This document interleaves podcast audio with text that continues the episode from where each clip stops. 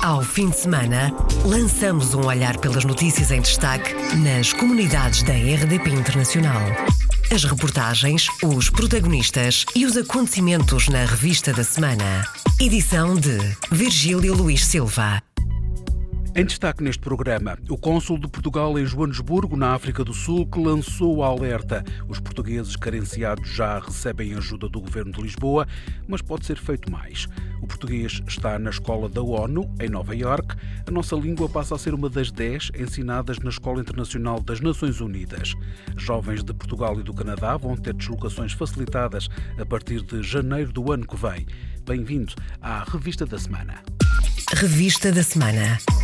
Iniciamos esta revista da semana com o cônsul de Portugal em Joanesburgo, na África do Sul, que lançou o alerta. Os portugueses carenciados já recebem ajuda do governo de Lisboa, mas pode ser feito mais. O diplomata falava durante o encontro do presidente do governo regional da Madeira com a comunidade em Joanesburgo. A reportagem é do enviado da RDP Madeira à África do Sul, João Carramanho. Está de volta à África do Sul. Miguel Albuquerque regressa à província do Free State com a festa da flor agendada. Mas antes há encontros com a comunidade local radicada, porque a presidência assim considera que deve ser. Primeiro é, obviamente, fazer uma visita à nossa comunidade. Faço todos os anos. Vamos ter um encontro em Joanesburgo, onde convidei os representantes das associações, dos representantes das nossas instituições da Madeira e portuguesas para um almoço, vamos ter um encontro. E a segunda razão é, obviamente, também reforçar os laços de cooperação com o Governo da África do Sul e designadamente com o Free State. Miguel Albuquerque recorda a parceria com a Universidade da Madeira e a Escola de Hotelaria, que tem no total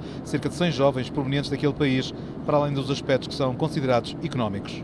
Já o ano passado tive um conjunto de empresários que me acompanhou, correu muito bem e estão muito satisfeitos, quer a nível do imobiliário, quer a nível das empresas tecnológicas e quer a nível também, obviamente, eh, do ensino. Por exemplo, a nossa vice-reitora vai-nos acompanhar eh, também para reforçarmos novamente a cooperação a nível do ensino e, obviamente, a minha ideia é estar sempre presente todos os anos na África do Sul para mantermos esta dinâmica. Vamos ter também a ocasião de reunir com os nossos conselheiros. Até domingo, a presença da Madeira vai fazer-se notar por terras de África. O Presidente do Governo Regional da Madeira está em visita oficial à África do Sul. A visita termina hoje. O português está na escola da ONU, em Nova Iorque. A nossa língua passa a ser uma das dez ensinadas na Escola Internacional das Nações Unidas. O projeto piloto está a ser implementado através de um protocolo de colaboração entre Portugal e o Brasil e foi assinado na quarta-feira. As aulas começaram na semana passada e depois da fase experimental o português pode vir a ser uma das línguas obrigatórias da ONU, conta o correspondente da Rádio e Televisão de Portugal nos Estados Unidos, João Ricardo Vasconcelos. Só agora, e depois de algumas tentativas falhadas, o português passa a ser ensinado na Escola Internacional das Nações Unidas, graças a um protocolo de cooperação assinado entre o Instituto Camões e o Ministério das Relações Exteriores do Brasil, onde o secretário-geral da ONU serviu de testemunha. Sem direito a perguntas dos jornalistas, ainda assim António Guterres confessou que este foi um momento único. É uma grande alegria para mim. O acordo entre a escola e a comunidade de países de língua portuguesa foi, nas palavras do secretário-geral, uma grande alegria. Nos Estados Unidos da América, o português é ensinado em 176 escolas comunitárias e públicas, nos ensinos básico e secundário. 18.642 alunos aprendem português com 404 professores. E agora, ao abrigo deste projeto piloto na escola da ONU, um professor de Portugal e outro do Brasil asseguram as aulas extracurriculares, que até já arrancaram com mais de 20 alunos inscritos, como o confirma José Carlos Adão, adjunto de coordenação do ensino de português na América. Aulas a vários níveis de proficiências, com alunos que já falam português em casa, que têm pais uh, que falam português. a maioria dos alunos até o momento são de origem brasileira, mas temos outros alunos de outras nacionalidades. Todos os países da CPLP com representação na ONU estiveram na cerimónia. O projeto piloto de ensino do português na escola internacional vai durar um ano letivo, porque a sede da ONU é nos Estados Unidos. A língua base é o inglês. Nesta altura, contando com o inglês, são novas línguas que fazem parte do currículo obrigatório da Escola Internacional das Nações Unidas.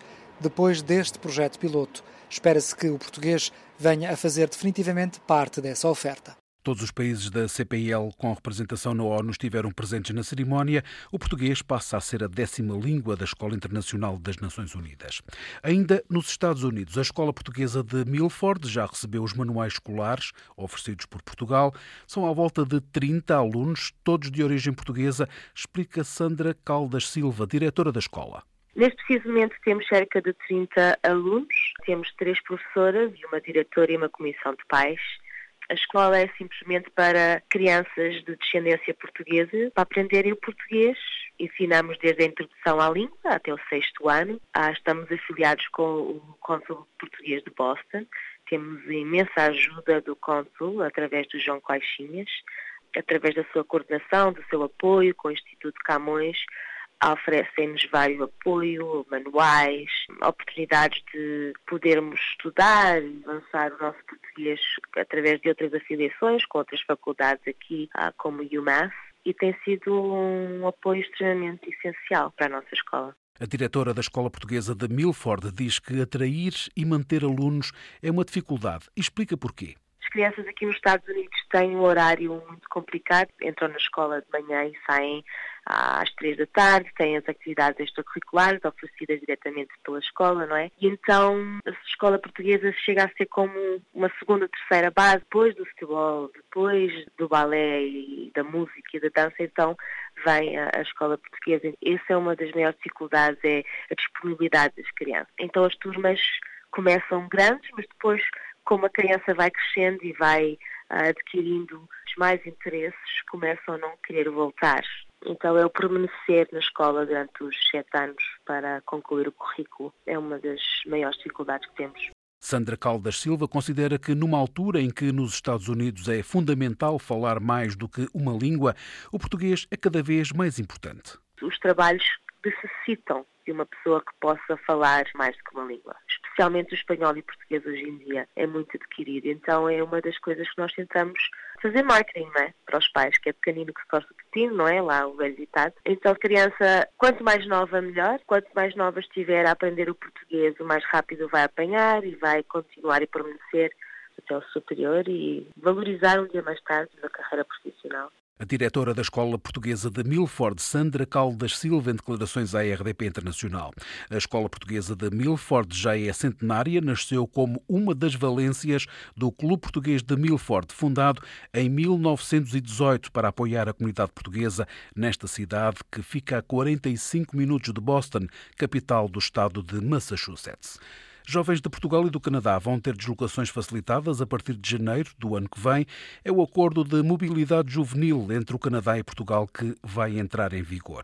O acordo bilateral, em que Portugal é o mais recente país a estar incluído, pretende promover o intercâmbio entre jovens de Portugal e do Canadá com idades compreendidas entre os 18 e os 35 anos, num total de 2 mil vagas para os dois países.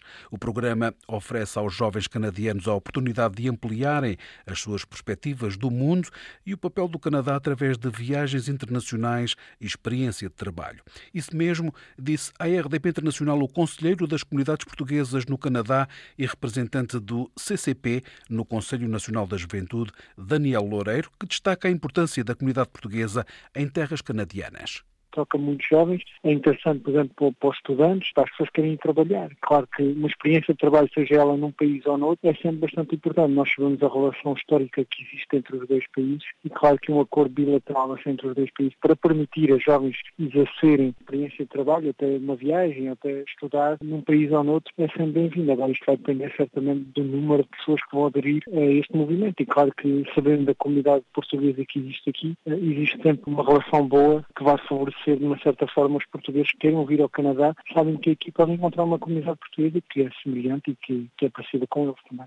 Daniel Loureiro destaca que este acordo é também uma oportunidade para os jovens luso-canadianos conhecerem a terra dos seus pais e avós.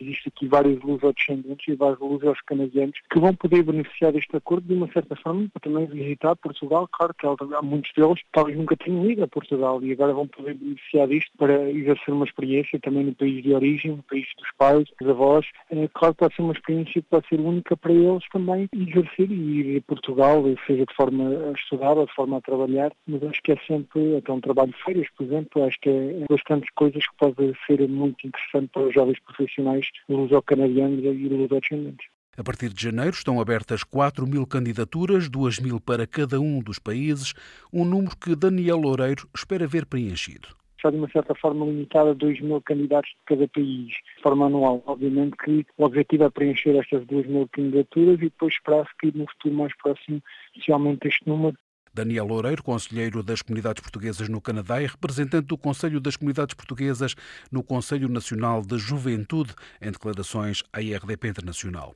O acordo de mobilidade juvenil luso-canadiano foi assinado em maio deste ano pelo ministro da Imigração canadiano, Ahmed Hussein, e o secretário de Estado das Comunidades Portuguesas, José Luís Carneiro. De acordo com as autoridades canadianas, existem cerca de 480 mil portugueses e luso-canadianos anos no país. Está confirmado, o luso-luxemburguês Félix Brás vai ser o número 2 do novo governo do Luxemburgo. A Félix Brás tem 52 anos, era ministro da Justiça no último governo e agora, com a coligação renovada, assume a vice-presidência e mantém a pasta da Justiça. Filho de imigrantes algarvios de Castro Marim, tem ocupado vários cargos políticos. Começou por ser autarca em Esch-sur-Alzette, onde cresceu, fez rádio e confessa que ainda hoje é o seu meio preferido?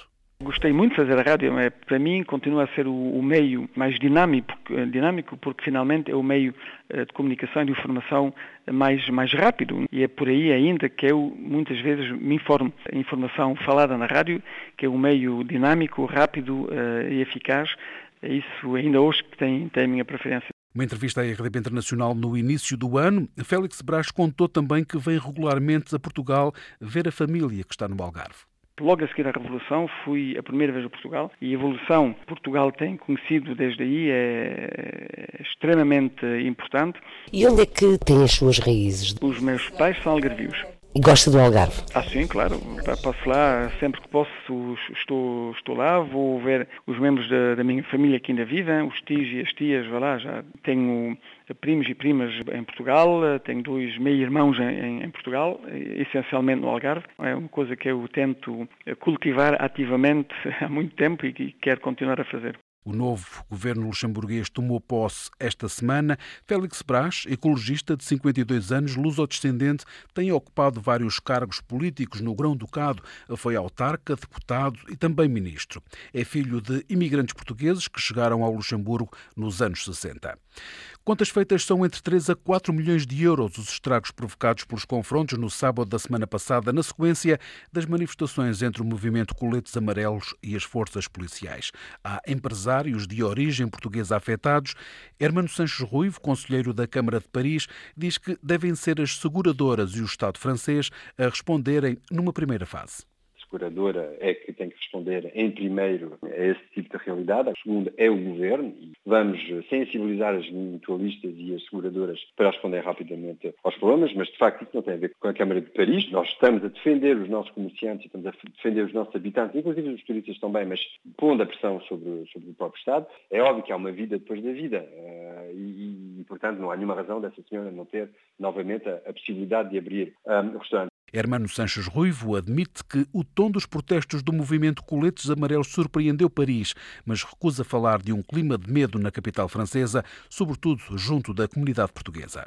Quanto à noção de medo, inclusive dentro da comunidade portuguesa, país não está a viver uma situação de medo. Está atónito sobre o que está a acontecer, porque nunca foi tão forte, e a própria Anne Hidalgo disse que, de facto, desde maio de 1968 nunca houve sentimento de ir longe nos ataques, estamos a colocar a pergunta como é que a situação vai evoluir e será, que é essa a nossa posição também, será que é inteligente dar a possibilidade de irem para os campos elíseos. Agora, onde as coisas acontecem, automaticamente uh, a situação é mais preocupante. Onde houve focos de, de, manifestação de partir, obviamente essas pessoas têm razão de ter medo, frustração e, e zanga E é isso que é preciso responder. Agora, não é essa a situação por todo Paris. E nunca vai ser a situação sobre todo Paris, como também não vai ser a situação em outras cidades de França. Nós estamos a responder numa outra crise ligada à fratura, mas nós estamos a gerir uma cidade como um governo devia estar a gerir um Estado. E, portanto, não há nenhuma razão de termos mais receio do que isso, porque é uma forma pouco adequada de responder à situação. Hermano Sanches Ruivo, luso-descendente, conselheiro da Câmara de Paris, em declarações à IRDP Internacional. Já há uma petição formal a pedir um segundo referendo ao Brexit no Reino Unido. O documento, com mais de um milhão de assinaturas, foi entregue ao princípio da tarde de segunda-feira em Downing Street. Entre os subscritores do documento estão deputados de todos os partidos políticos. Paulo Costa, do Movimento Migrantes Unidos, não tem dúvidas. Para a comunidade portuguesa, a realização de um segundo referendo seria o melhor.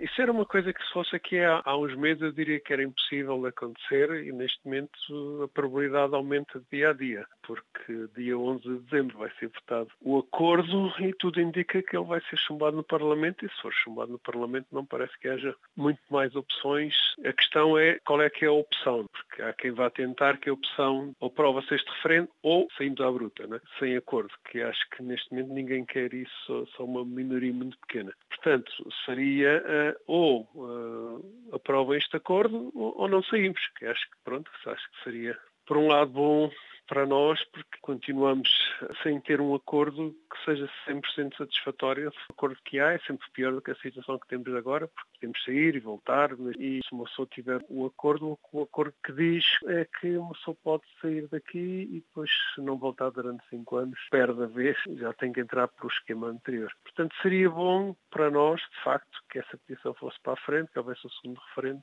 e que as pessoas percebessem que afinal o Brexit não nos traz nada a não ser uma vida pior e uma economia pior e, e, nem sequer traz menos imigrantes. Portanto, esperemos que esta petição seja ouvida e que haja um segundo referendo Paulo Costa a viver em Londres e pertencente ao movimento Migrantes Unidos, em declarações à RDP Internacional. Ainda por causa do Brexit, o deputado do PSD pelo Círculo da Europa, Carlos Gonçalves, insiste nas perguntas ao governo. Em causa está o Brexit e também o atendimento dos portugueses nos serviços consulares no Reino Unido.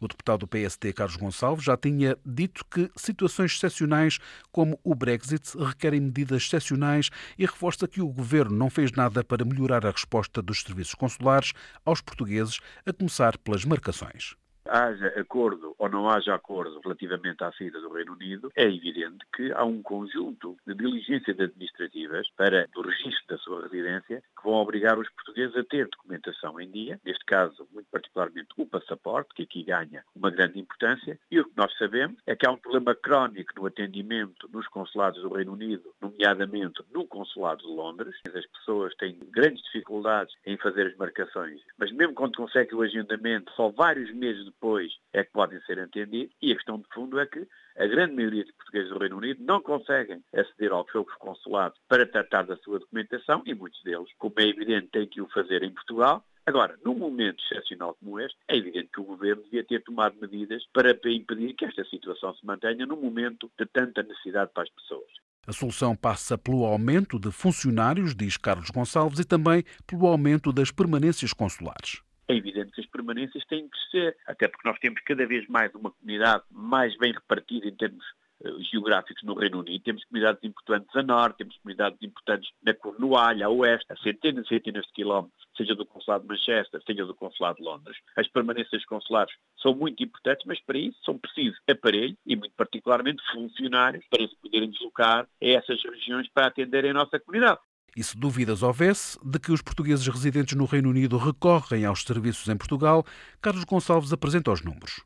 Nós temos 400 mil portugueses no Reino Unido. Para estar na média com outros países, devíamos ter tido na ordem dos 250 mil portugueses com cartão de cidadão. E percebemos que são pouco mais de 110 mil. Ou seja, isto é a prova, para quem ainda tem dúvidas, que a maioria dos portugueses do Reino Unido recorre aos serviços administrativos em Portugal porque não consegue ser atendido no Reino Unido. E esta é a questão. Carlos Gonçalves, deputado do PSD, eleito pela Europa em declarações à RDP Internacional. O social-democrata enviou um requerimento ao governo com questões sobre o atendimento consular no Reino Unido.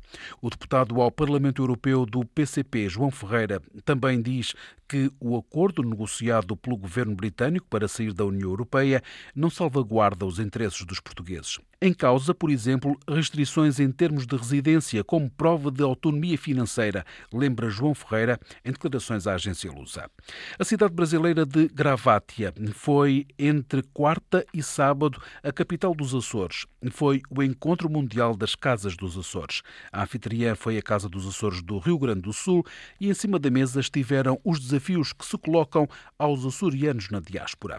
Para além de representantes de 14 casas dos Açores no mundo, esteve também o secretário regional da presidência açoriana para as relações externas, Rui Petencourt. A reportagem do enviado da RDP Açores, a Gravate, Luís Branco promover a cultura açoriana junto das comunidades espalhadas pelo mundo, uma certa forma de estar e de ser solidário, tradições, usos e costumes. A 21ª Assembleia Mundial das Casas dos Açores está reunida no Brasil, no Rio Grande do Sul. Ainda ontem falamos aqui com vários uh, açorianos que, por exemplo, se sentam comovidos quando se fala do Espírito Santo, por exemplo, quando vê uma, o símbolo do Espírito Santo, ou ainda quando se fala dos Açores. Portanto, nós estamos aqui a, a tomar consciência de que somos realmente um povo único aquele povo que o Instituto da, da Região dos Açores refere, mas somos um povo único de milhões de pessoas no mundo inteiro, é que está cada vez mais a tomar consciência de que tem força, tem influência e que unidos eh, podem fazer pelos Açores muito, eh, podem agir também pelos Açores. Rui Petencourt, secretário regional para a Presidência e Relações Externas.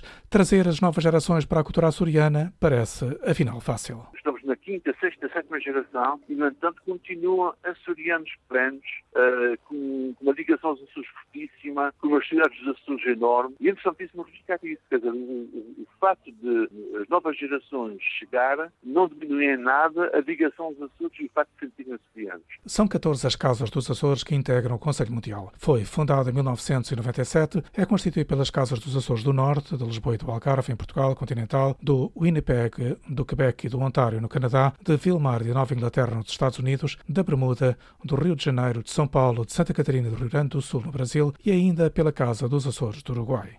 Casas dos Açores no Mundo, que até ontem, sábado, estiveram reunidas na cidade brasileira de Gravati, no Rio Grande do Sul. Um encontro mundial que, na sexta-feira, foi dedicado ao Centro Histórico de Santo António da Patrulha, onde teve lugar um concerto oferecido pelo prefeito de Gravati, Maciel da Silva. Encerramos esta revista da semana com a notícia sobre a história das descobertas portuguesas que contém imprecisões. O livro O Século dos Prodígios corrige algumas. A obra de Onésimo Teotónio de Almeida, açoriano, a viver nos Estados Unidos, acaba de ser premiada pela Academia Portuguesa de História, em Lisboa. Um livro que é um mergulho na história da expansão portuguesa nos séculos XV e XVI, Luís Branco. O movimento das descobertas dos séculos XV e XVI em Portugal não está a ser devidamente conhecido no estrangeiro. Há imprecisões e documentos que passam ao lado da consulta de historiadores internacionais. A visão nacionalista portuguesa sobre este período também não ajuda. Eu faço dois tipos de correções. Uma é uma correção quando escrevo para portugueses a pensar no que os portugueses têm uh, escrito sobre essas questões. Há um exagero nacionalista de pensar que nós fomos os pioneiros na experiência, que até nós ninguém tinha uh, pensado na importância da experiência no conhecimento. Portanto, houve um grupo de gente, um grupo de cérebros, que andou sempre por trás de todo este processo que os estrangeiros desconhecem uh, por várias razões. Uma das razões é porque muitos desses textos desses, foram escritos como livros, livros roteiros para, para uso de pilotos e não para ser publicados em livros. Onésimo Teotónio de Almeida, professor da Universidade de Brown, acaba de ganhar o prémio da Academia Portuguesa de História patrocinada pela Gulbenkian, com o seu livro O Século dos Prodígios. Fico lisonjeado com o fato de o livro ter sido premiado. É uma boa publicidade para um livro, porque quem escreve um livro tem interesse que o livro seja lido, debatido, etc. De modo que, o que é que eu posso dizer? Que à Academia, ao júri. O livro O Século dos Prodígios traduz uma visão dos historiadores estrangeiros sobre o século das descobertas portuguesas e enquadra a expansão no quadro do pensamento e do trabalho científico em Portugal nos séculos XV e XVI. É um livro de capa mole da editora Quetzal. Os descobrimentos portugueses passam ao lado da consulta dos historiadores internacionais para colocar a história no seu lugar. Onésimo Teotónio de Almeida, professor na Universidade de Brown, lançou o livro O Século dos Prodígios e acaba de ganhar o prémio da Academia Portuguesa de História, patrocinado pela Fundação Carlos Gulbenkian. Fechamos assim esta revista da semana. Ao fim de semana, lançamos um olhar pelas notícias em destaque nas comunidades da RDP Internacional. As reportagens, os protagonistas e os acontecimentos na revista da semana. Edição de Virgílio Luís Silva.